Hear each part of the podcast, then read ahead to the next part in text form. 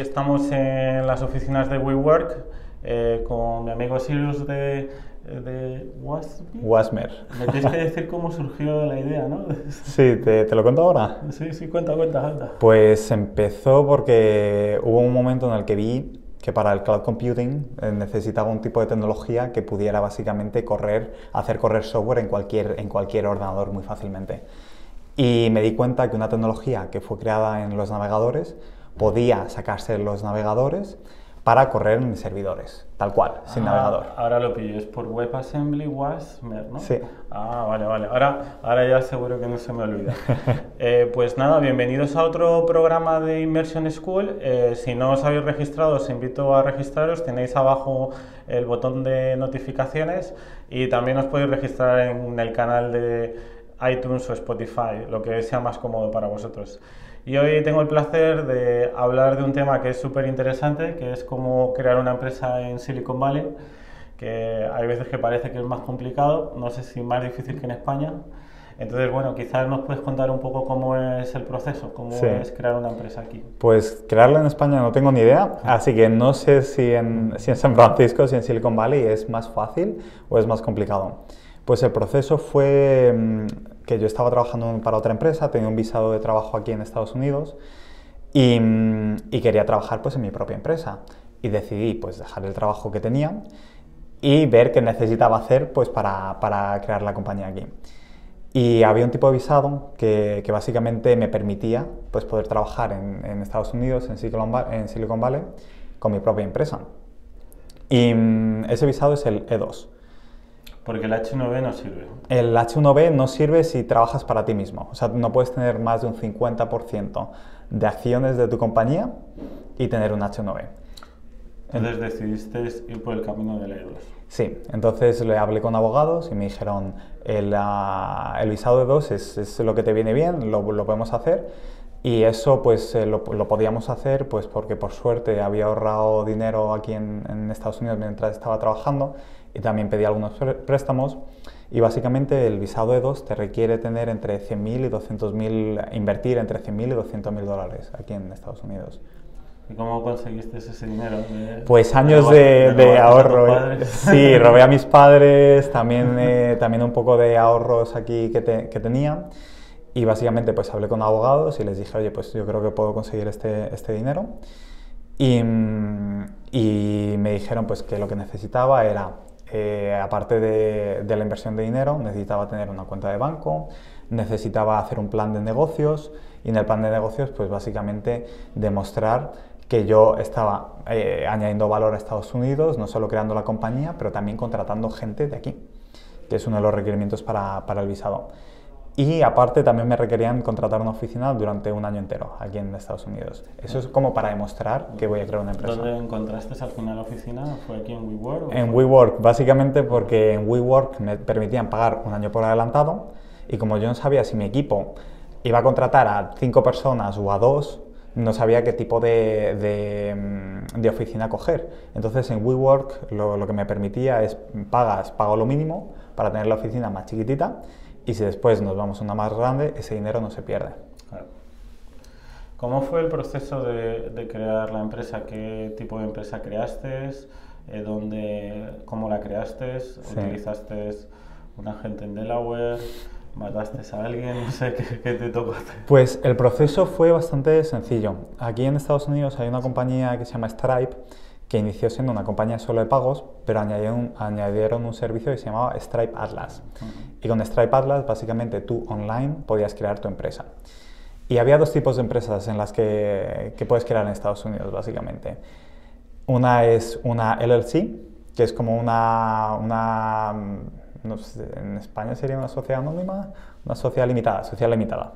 Donde no hay responsabilidad de los socios. Sí, en, en uh, las LLCs básicamente el tema es que los socios tienen poder absoluto de la compañía, básicamente.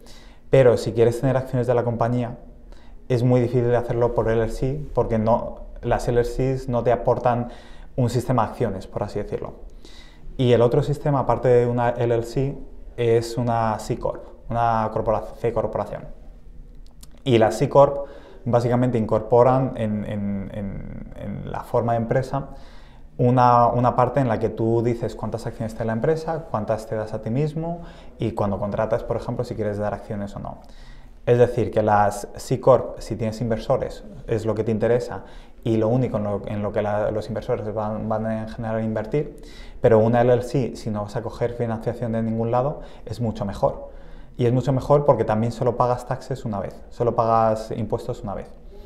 Es decir, que si yo invierto ese dinero, no tengo que pagar impuestos cuando yo gano sueldo desde esa compañía. En, el, en cambio, una LLC tienes que pagar impuestos dobles. Tienes que pagar impuestos por la compañía cada vez que tú emites salarios y, y después cada vez que, que, la gente los recibe. Es decir, las LLCs en tema de impuestos, pues si es una sola persona en la que no quiere recibir financiación o, o no sabe o no puede recibir financiación, pues vienen bien. Qué bien. Eh, ¿Qué más nos dirías, por ejemplo, tú qué recomendarías? Entiendo que una, una C Corp en el caso de querer recibir eh, financiación. Sí, en el caso de crear una empresa aquí en Silicon Valley, pues es muy común levantar, levantar una ronda de dinero. Es decir, dices, oye, estoy hablando con inversores y quiero levantar pues medio millón o un millón de dólares. Entonces, si quieres hacer eso, los inversores en general solo van a invertir en tu empresa si tu empresa es una C Corp, es una corporación. ¿Por qué? Una vez por el tema de acciones que se hace mucho más fácil y lo segundo una vez siendo C Corp, normalmente te exigen que la empresa esté en Delaware, porque los socios, quien tenga acciones de la compañía, eh, los socios mayoritarios pueden tener como más poder sobre esas acciones o más, o más, pueden manejar las cosas de una forma más fácil que si, por ejemplo, la C Corp está en California. Una pregunta que quería hacerte, que creo que es interesante cuando creas una C Corp, eh, eh, ¿Es cierto que los fundadores tienen que ir haciendo vesting poco a poco de las acciones? Mm. O, o, sea, por ejemplo, tú no tienes el 100%. por ejemplo, imagínate que tú montas otra empresa con otra persona y estéis al 50%. Eh, tú no tienes un 50% real, eso se va, se va vestiendo, ¿no? Sí, no sé cómo se, va. El concepto del vesting es, es el siguiente. Básicamente, cuando tú empiezas, ya sea como empleado o si quieres como fundador, no es, no es obligatorio, pues tú tienes, dices, oye, esta empresa me va a dar un 10% de acciones. El tema del vesting lo que te dice es, ese 10% de acciones, en vez de dártelas todas de un, de un, pegote, en plan de a la vez, nada más empezar en la empresa, te las van dando poquito a poquito. Es decir, si tienes un 10% de la empresa, por ejemplo, ya sea porque eres socio o porque te han contratado y has tenido mucha suerte con las acciones que, que recibes.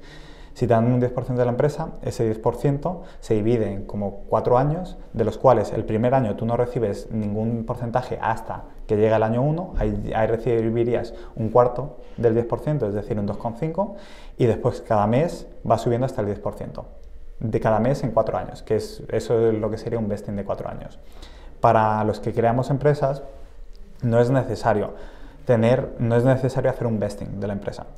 Es decir, que depende de el que está creando la empresa, decir, oye, mis acciones de la empresa las voy a ganar poquito a poquito, con, con, una, mm, con un vesting de cuatro años o de siete o lo que quieras, o las, o las voy a tener todas a la vez. En este caso, por ejemplo, si eres un fundador solo, o sea, si estás solo fundando la empresa, no hay ninguna ventaja de no, no, tener todas las acciones al principio. Claro, ya directamente te pillas todas las acciones, no tiene sentido quizás tiene sentido si tienes un co-founder y vais al 50% y el otro se va de baja, se da de baja como al año 2, pues quizás puede estar bien para como mecanismo de, de protección, ¿no? Exactamente, para mecanismo de protección y sobre todo cuando hay más co-founders hay más riesgo de que por lo que sea, si has fundado la compañía y no os conocéis muy bien, pues no compenetréis en lo que, en lo que estáis haciendo.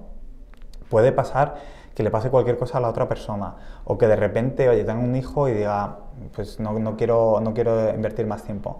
Si, si pasa eso y esa, y esa persona tiene un 50% de la empresa, por ejemplo, imaginamos que tú y yo montamos una empresa. montamos una empresa.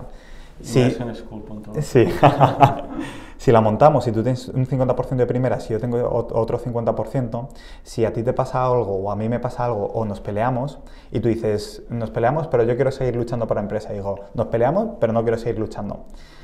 En ese caso, si yo tengo el mismo porcentaje de acciones, yo voy a ganar sí o sí. tú vas a estar trabajando en eso y yo, y yo igual me pongo a trabajar en, en otra cosa. Claro. Es decir, hay un, hay un desbalance. Eh, por eso recomiendan hacer un vesting cuando tienes más cofundadores, por, por estos casos. Pero para los que estamos fundando la empresa solos, pues, pues no hace falta. ¿Y en tu caso montaste la empresa solo? O... En mi caso monté, monté la empresa solo. Lo que, cómo surgió todo es porque creé un software hace ya varios años que acabó siendo utilizado en muchas empresas aquí en Silicon Valley. No ganaba nada de dinero, era open source. Open source básicamente es una manera de regalar el software para que lo utilicen y las empresas pues, eh, o sea, te ganas otras cosas, que es renombre y la gente sabe de ti y demás. Entonces, Bueno, al final, por ejemplo, ahora el caso de Aqua que compraron CodeExploit eh, es un caso muy parecido, ¿no? Ellos liberan tal, pero luego construyen un SaaS por encima o un, y Sí. dan como una especie de soporte o una especie de producto por encima y solo... Hay muchos modelos, pero Sí. me parece estupendo el tema open source. Entonces, pues creé la primera, la primera empresa en- en- basada en este, en este software open source. Y, mm, ¿Y cuál era la pregunta que se me ha olvidado completamente? Eh, a mí también, espera. No, era por el, eh, por el tema de, de cómo que si eras un único Ah, fundador. entonces ahí, pues como yo había creado, el, como había creado la, la empresa y era de mi software, pues no, en ese sentido no, no, no era necesario tener un cofundador y tampoco conocía a nadie que, dije- que dijera, oye, pues mira, me viene muy bien y podemos fundarla, fundarla juntos. Y luego empezaste, supongo, a crecer más con, contratando empleados o... Pues al principio fue solo el tema del visado, porque sin visado, crear una compañía aquí es imposible. Es imposible. Entonces, hablé con unos abogados y me dijeron, pues para, para empezar la compañía necesitas la inversión, el dinero invertido, eh, gastarte gran parte de ese dinero, es decir, normalmente lo que te requieren no es invertir 100.000 dólares, es gastarte 100.000 dólares. Y en esos gastos te requieren pagar una empresa por un año, hacer el, pagar los abogados y, y- eso, las oficinas y, y demás, y un business plan. Entonces, yo estaba aquí en Estados Unidos, contraté la empresa, eh, contraté la oficina, eh, creé la empresa por Stripe Atlas, que, que me lo pusieron bastante, bastante fácil. Creé una LLC porque intenté conseguir financiación y los inversores nada de nada, porque Nada de nada en, aquel momento con ese proyecto. Sí, porque el mercado era pequeñito. Entonces creé una LLC, creé, creé- contraté la oficina y, y contraté a los abogados. Y contraté a una persona que me iba a ayudar con el plan de negocio. Me volví a España. Cuando, mientras estaba en España, pues el plan de negocio se empezó a fraguar.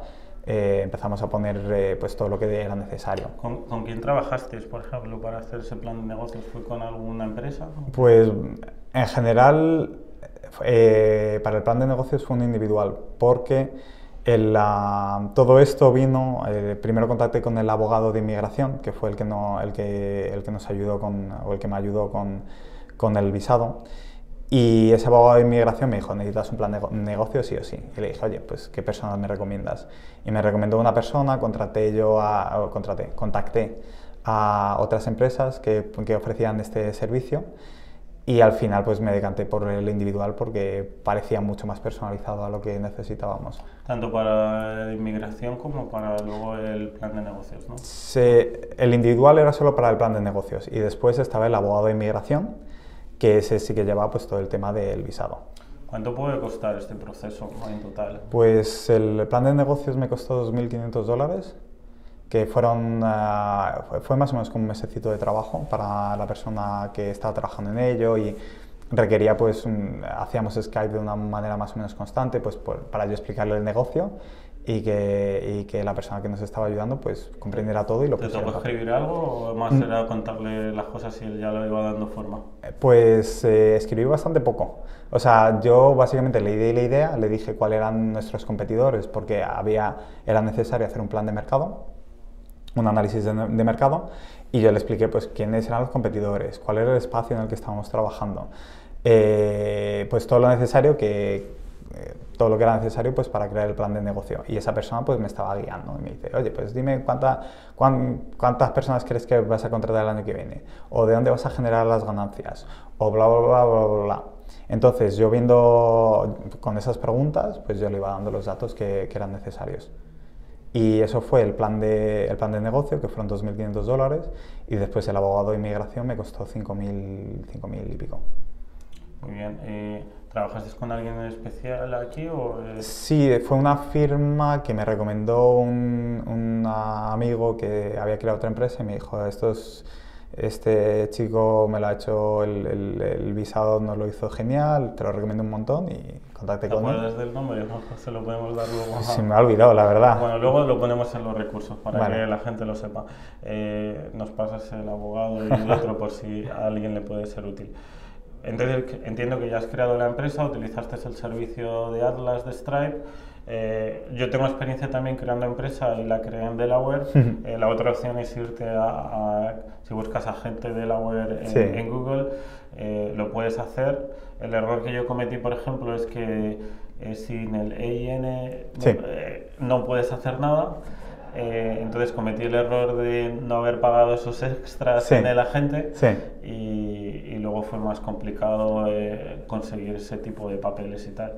Pero fue súper rápido también, llevó como unos días crear la empresa. Es súper, súper rápido. El EIN, lo que, para los que no saben lo que es, es, el numerito básicamente que te dan para identificar tu empresa para impuestos. Como el DNI, ¿no? Sí, es como el CIF. Sí, es como, es como, el CIF de, de la empresa. Pues el proceso fue sencillito, utilizamos Stripe Atlas, creé una LLC, fui a España, hicimos todo el papeleo, fui a la, embajada, hice mi entrevista para el visado E2 y, después de media horita me dijeron, oye, Siri, usted hemos concedido el visado. Y dije, oh, pues genial. Y me lo concedieron y antes de venir, pues unos días antes de venir, me di cuenta de un, mercado que era mucho más grande, una, una oportunidad que era mucho más grande esto, es lo que, hemos hablado antes, de lo que está diciendo. De que, de que una de las cosas muy importantes a la hora de recibir financiación, que ya hemos tocado en otro canal de podcast, es el, tamaño de mercado. ¿no? Sí. En la primera empresa que, que creé, o en la primera versión de la empresa, el, el, tamaño de mercado como máximo eran 100 millones. Que eso en España tú lo oyes y dices, hostia, 100 millones está bastante bien. El caso es que aquí los inversores no están buscando, buscando mercados de 100 millones, están buscando mercados de 500, de un billón. Y eso significa el tamaño del mercado en el que tu compañía, si, si tiene mucha suerte, pues puede, puede dominar más o menos un 60% de ese mercado en 10 años. Entonces, es muy importante que el mercado sea grande. ¿Por qué? Pues porque las oportunidades son mucho más grandes. Entonces, si la oportunidad de mercado para mi primera empresa igual eran 100 millones,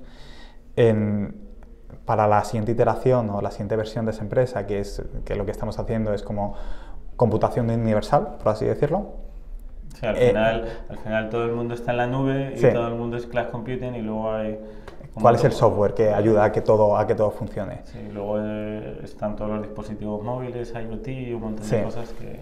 Que, que, mm, además va a ser mucho, mucho más grande. Entonces, la oportunidad de mercado con, con Wasmer eh, igual era de 50, 100 billones. Entonces es una oportunidad pues bastante, bastante más grande como, si las cosas... Como 100 veces más. Sí, si las cosas van bien. Uh, que siempre, siempre las cosas se, se tuercen un poquillo, pero no es lo mismo que se tuercen. Porque la vamos a cagar de vez en cuando, ¿no? Siempre. Es... O sea, no, la gente se piensa que, que, que, los que le han ido muy bien aceptan en todas y yo creo que es más perseverancia. ¿no? Es perseverancia, es, es intentar cagarla lo menos posible pero se caga de forma constante. En la hora de, sobre todo cuando aún no has creado empresa, hay muchas cosas que son, son keys, son, son muy importantes, que es por ejemplo el tema de cultura, qué, qué tipo de empresa estás creando, qué tipo de gente atraes a tu empresa. Que, cómo gestionar los salarios, cómo gestionas el equity, que es el porcentaje de la empresa que tú das a la gente que contratas. Entonces, todas esas cosas no son fáciles y si empiezas por primera vez, pues es más complicadito. Y es normal, es muy normal cagarla. Te diría también que el, compromiso tiene que ser muy alto, ¿no? ¿O no? ¿Cómo ves tú el tema de un emprendedor? Eso de, de que, bueno, le voy a dedicar unas horas al día a ver qué tal funciona. Porque yo no he visto a nadie que le haya ido así. Creo que una vez te dedicas a la empresa, te tienes que dedicar al, al 100%. Eh, esto pues tiene, tiene costes, tiene costes pues porque hay veces que cuando te gustaría salir, pues, pues en vez de salir te tienes que dedicar un poquito más a la empresa, que los fines de semana si algo va mal, pues te tienes que, tienes que dedicarte más. No hay tiempo para la novia entonces. No hay tiempo, hay, hay, hay poquito tiempo. Hay una parte muy importante que es intentar balancear, balancear ese equilibrio.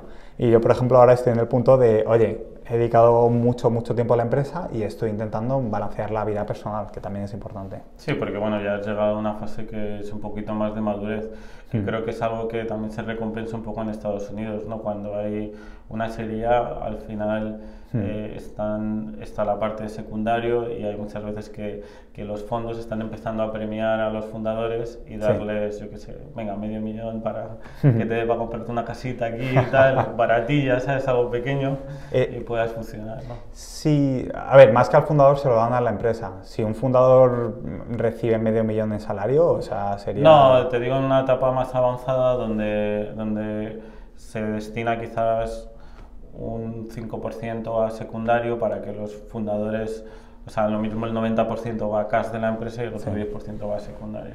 Sí, ahí lo que suele pasar, tú cuando, cuando levantas una ronda, tú ponte que, oye, para nuestra primera ronda decimos, oye, queremos levantar X cantidad de dinero. Una vez levantas tú esa cantidad de dinero, lo que tú estás haciendo es vender un porcentaje en tu empresa y dices, Claro. oye, te vendo un 10% por un millón. Por lo tanto, mi empresa vale 10 millones. Es fake, es, es falso, pero, pero es como funciona. Entonces, tú cuando vendes un porcentaje de tu empresa, normalmente lo que sueles hacer es el número de acciones que tienes, las agrandas un poquito. Es decir, diluyes el resto de acciones que tenías.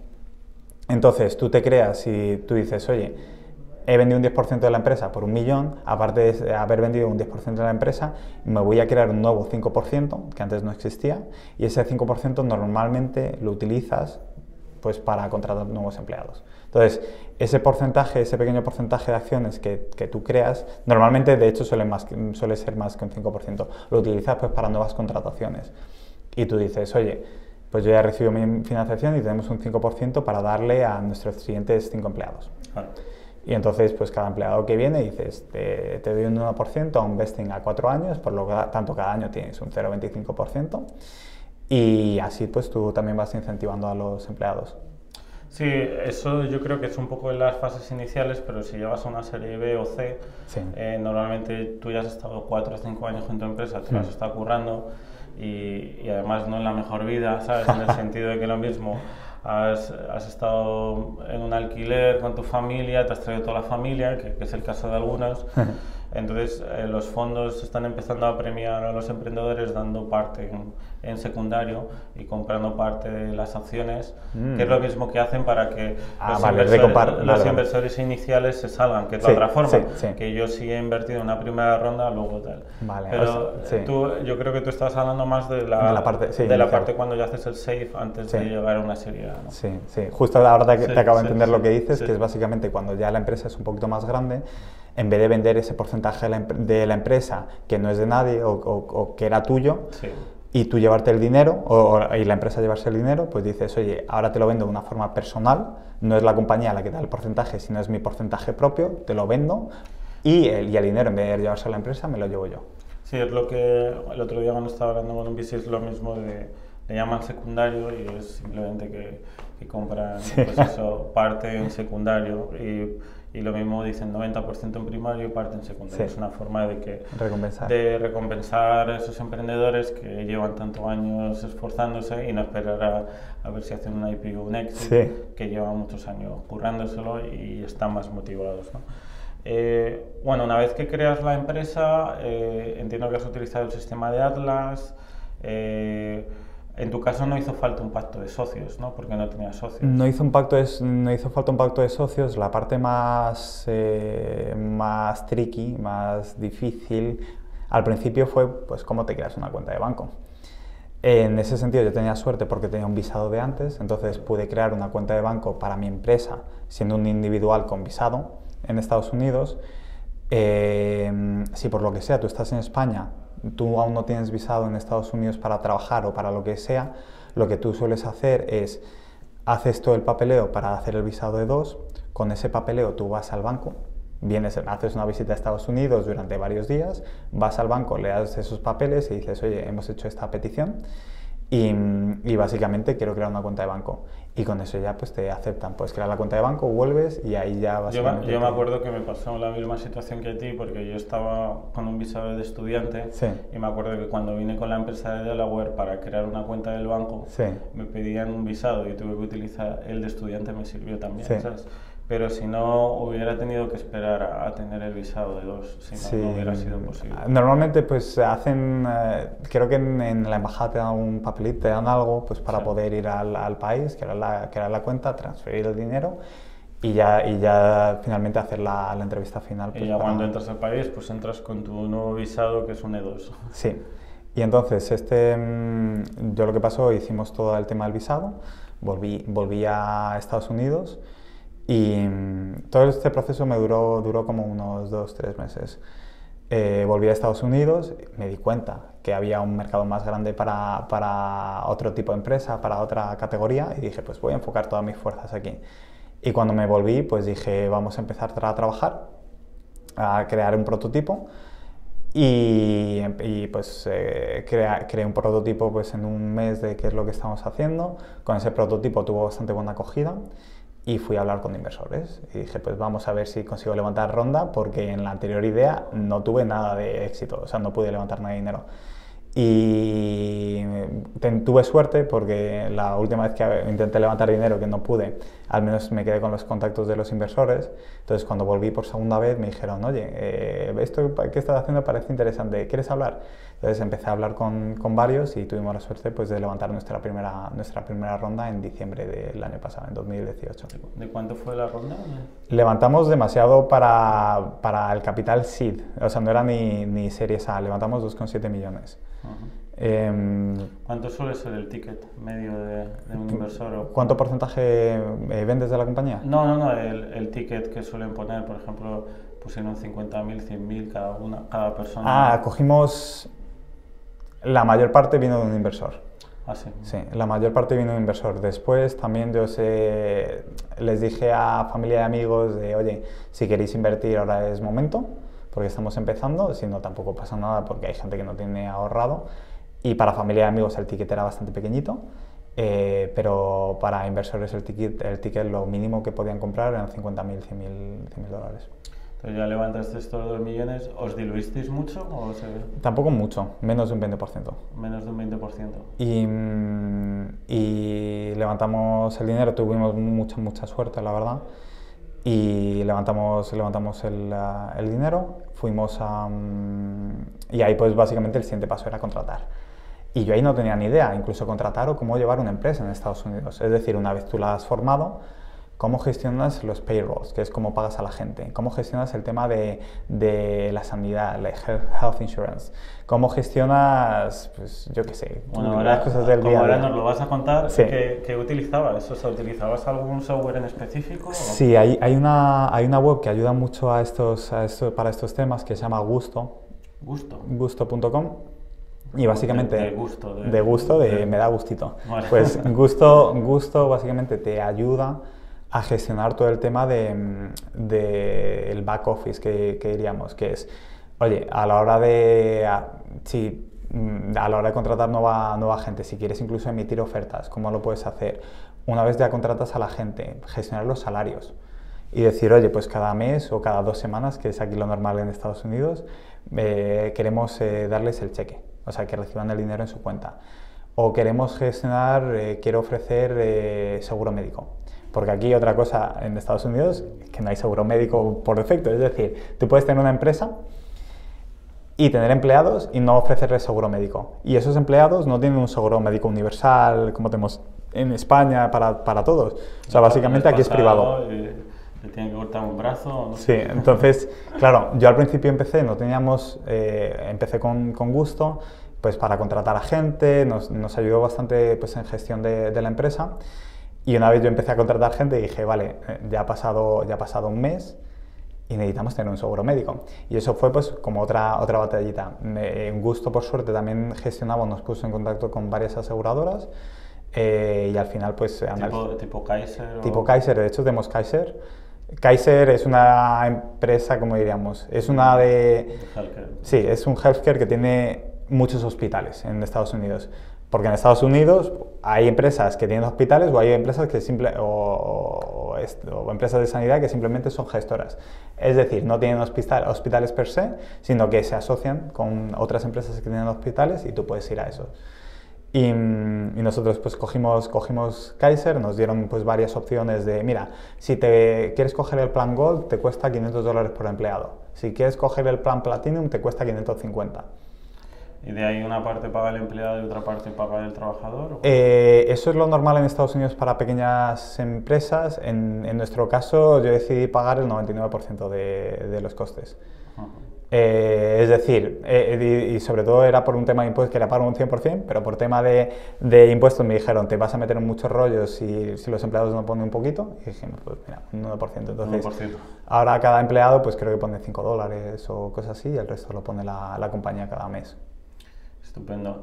Entonces, eso fue uno de los primeros retos, ¿no? Como contratar y, y tal. Ver, para el tema de contabilidad, facturas y todo, ¿cómo hacías? Pues simplemente te coges un accountant que te va mirando qué es lo que, qué es lo que vas haciendo. Nosotros también, a la hora de pagar, utilizamos una sola tarjeta que de hecho nos ayuda con todo el tema de accounting.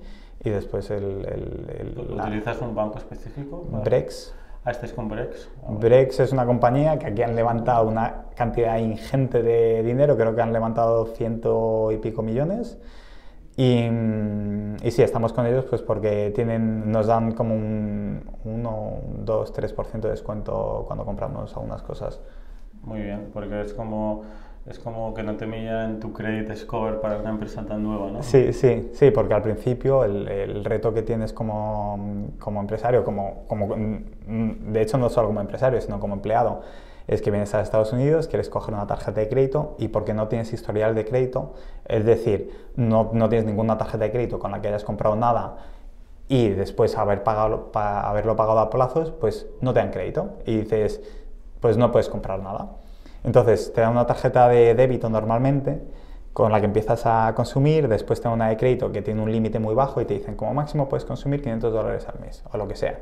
Y una vez empiezas a construir tu crédito, pues te, ya te, te, van ampliando ese rango. Y en el caso de Brex, para gente es una empresa es como un banco, pero para startups, para empresas tecnológicas. Y ese banco pues, te ofrece un límite bastante más alto que el que te ofrecen otros bancos. Y en nuestro caso tenemos un límite de 100.000 dólares para, para, gastar en las tarjetas de crédito, que es una barbaridad. O sea, consumimos igual mil al mes. Uh -huh. eh, bueno, trabajas con Brex. ¿El tema del accountant contratasteis a alguien específico o cómo fue?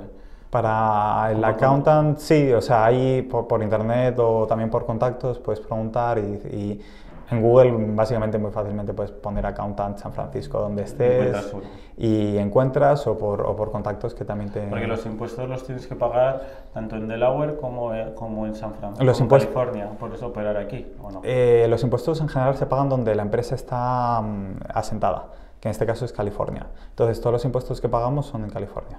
¿Sabes cuál es el, el trámite? ¿Cuánto es? El... Aún no hemos pagado impuestos porque empecé la empresa pues eso, a finales del, del año pasado y no, no hemos, eh, no hemos llegado a ese rango. Pero creo, ahora mismo, por ejemplo, cada vez que emitimos salario, tú ponte que pagamos a un empleado, pues yo qué sé, 12.000, 15.000 dólares al mes. Pues de esos 15.000 o 12.000, si es 15.000, igual se lleva, igual de, de impuestos, pagamos 4.000 o 5.000, más o menos aparte, ¿no? O sea, en total en impuestos, uh -huh. si el salario es 15.000, en impuestos se llevan 5.000 o 4.000, vamos a poner 4.000, 5.000 igual es demasiado. 4.000 se los lleva, se los lleva el, el Estado. De esos 4.000, en general, la gran parte va, los paga el empleado, es decir, el empleado, esos impuestos salen del, del salario del empleado.